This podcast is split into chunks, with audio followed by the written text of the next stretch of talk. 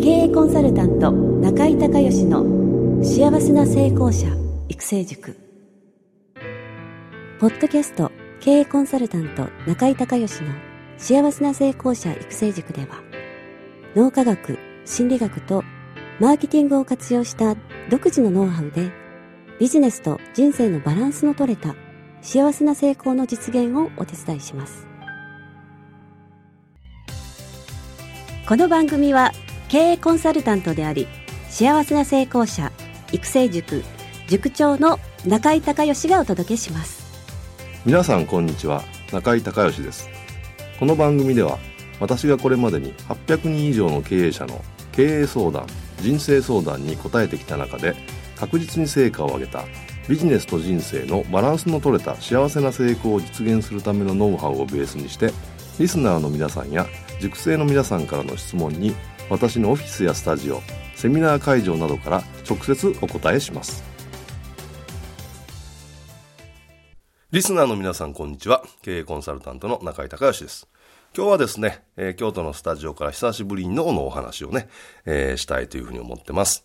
まあ、幸せな成功においてですね、えー、家族との関係、えー、非常にまあ大切なわけなんですけども、中井塾生の中にも、えー、小さなお子さんをお持ちの方がね、えー、たくさんいらして、えー、子育てどういうふうにしたらいいんですかどういうことをね、気をつけたらいいんですかみたいな質問をですね、受けることが、えー、よくあるんですけども、まあ、子供の時から、えー、大人になるにね、えー、従って脳の変化とね、えー、対応策ということで、えー、今日はお話をしたいというふうに思います。まずですね、えー、人間は、まあ、赤ちゃんをギャーと生まれますね。で、その時に、えー、っと、まあ、なんて言うんですかね、まあ、一番手がかかる、えー、まあ、哺乳類というかね、えー、例えば鳥だったら、こう自分でそったくって言うんですけど、あの、卵の中から自分のくちばしでこう、コツコツ卵を割って、で、えー、卵から出た瞬間からもう普通に歩くじゃないですか。で、人間はそういうわけにはいかないので、えー、すごく親がかりなわけですね。で、その中で、えっ、ー、と、記憶を司る海馬というね、えー、部位があるんですけども、この海馬が動き出すのが大体3歳前後なんですね。ですから3歳までは見たものとか、えー、聞いたものの記憶は基本的にはありません。じゃあこの記憶は、えー、3歳まで全くないのかっていうとそうじゃなくて、えー、スキンシップの記憶だけがですね、実はありましてね、これ線状体という、えー、前頭葉の後ろ側に本当に線みたいな、えー、部位がありまして、ここに、えー、そのスキンシップの記憶が溜まっていきます。ですので3歳まではね、とにかくもうスキンシップの時間を、えー、長く取る、多く取るということを心がけていただきたいと思います。これはね、大人になると直感を司る部位なんで、その直感的に、こう、冴えたりっていうこともあるんですけど、逆にね、このスキンシップの記憶が足りないと、えー、そのうち幼稚園行ったり、えー、保育園行ったりするじゃないですか。その時に、えー、人が怖くなるんですね。そのスキンシップの記憶が少ない。そうすると仲間外れになったり一人で、えー、なんていうんでしょう、一人ぼっちで、えー、寂しくなったりとかいうこともあり得るので、えー、とにかく3歳まではですね、このスキンシップをたくさん、えー、できるだけたくさんしてあげてください。えー、これがまあ3歳まで。それから、えー、10歳ぐらいまではですね、右脳左脳で言うと右脳優位なんですね。なので、えー、ロジカルな、えー、思考とか、それから、えー、ダブルスタンダードですね。例えば、えー、小学校に行って先生に、えー、っと、おはようございますというふうに、え、挨拶すると。で、えー、家ではパパとママにおはようって挨拶するみたいな。そういうことできないんですよ。家でおはようだったら先生にもおはようだし、家でおはようございますだったら先生にも、えー、おはようございますっていうふうに、その、場をね、場合っていうかその、ケースバイケースで物事を考えたりってことできないんで、えー、っと、例えば、学校でね、えー、先生がその赤信号は止まりなさいって、え教えてるのに、え親がですね、えもう車は通ってないから、まあいいや、みたいな感じで、赤信号を、えー、でも渡ってしまうと、まあ子供に混乱が起こるということで、しっかりね、えー、この10歳ぐらいまでは、まあ、原稿一致というか、ま、学校でね、先生がどういうことを教えているかっていうのも、えー、考えながらですね、教育をされるといいかと思います。で、10歳ぐらいからは、あの、ロジカルシンキングがだんだんできるようになってきますので、えー、今までだったら、なんとなくね、教えたことをこうでこうでこうでっていうできるだけロジカルに教える方が、えー、子供さんの成長発達には役立つと思います。それでね、これ覚えておいてほしいんですが、14歳ぐらい、まあ個人差はあるんですけど、えー、大体中学の2年生とか、えー、3年生ぐらいにですね、実は、えー、また脳の構造が変わって、まあ、より進化して、曖昧なものを、あの、判断できるっていうふうに、こう変わってくるんですけど、えー、っと、そうなるとね、逆に丸覚えができなくなるんですよ。皆さんも小学校の、えー、2年生ぐらいの時に、えー、九九覚えたと思いますけど、2人が死2、3が6って、あれって意味ないじゃないですか。数字自体には。なので、えー、2年生だから丸覚えできるんですけど、14歳ぐらいになるとね、丸覚えができなくなっちゃうんですよ。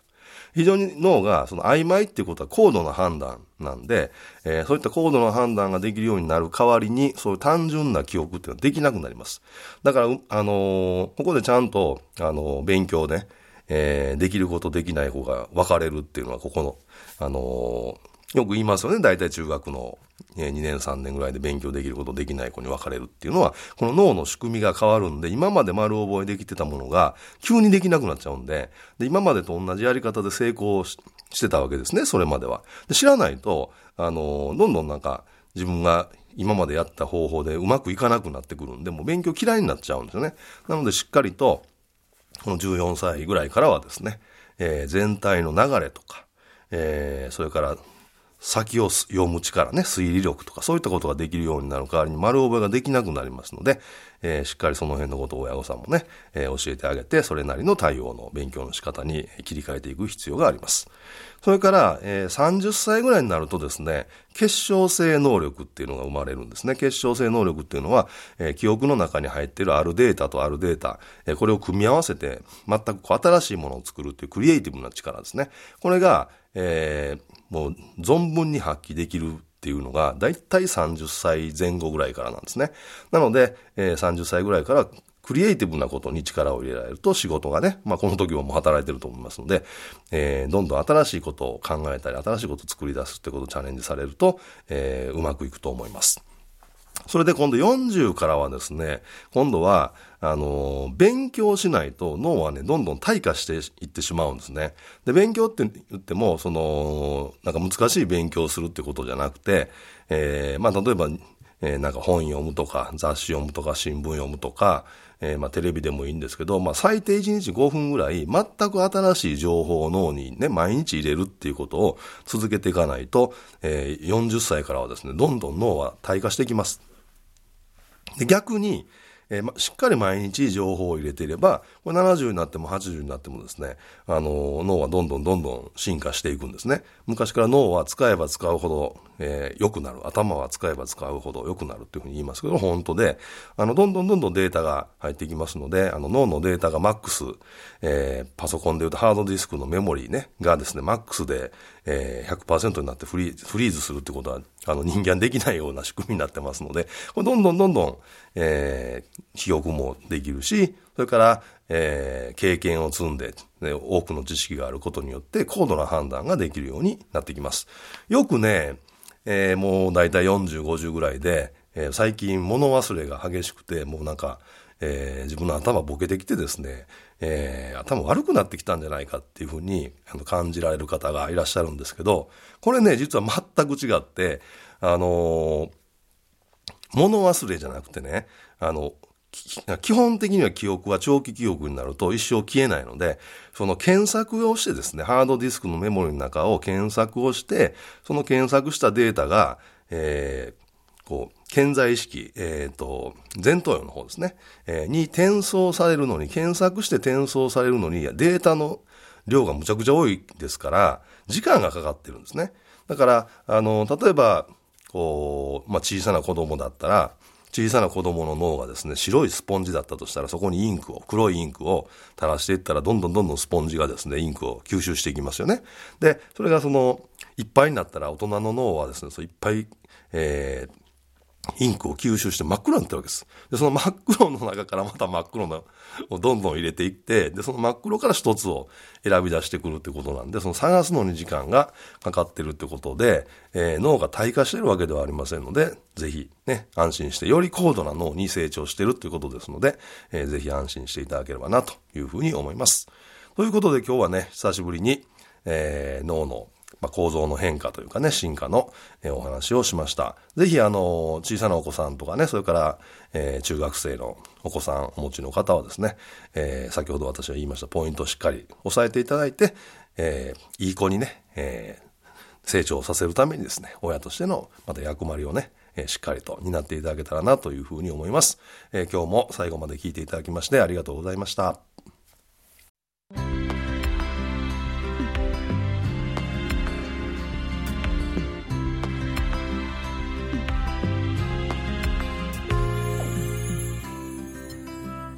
今回の番組はいかがだったでしょうか？あなた自身のビジネスと人生のバランスの取れた幸せな成功のための気づきがあれば幸いです。なお、番組ではリスナーの皆さんからの中井隆義へのビジネスや経営に関する質問を募集しています。質問はホームページの受付ホームからお願いいたします。また、全国各地から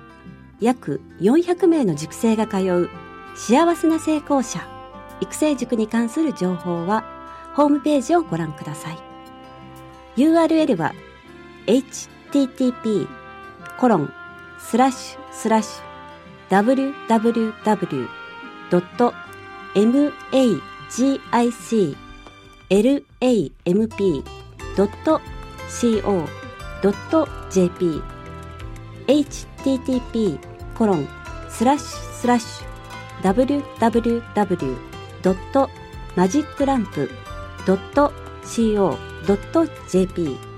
または中井隆義で検索してください。ではまたお耳にかかりましょう。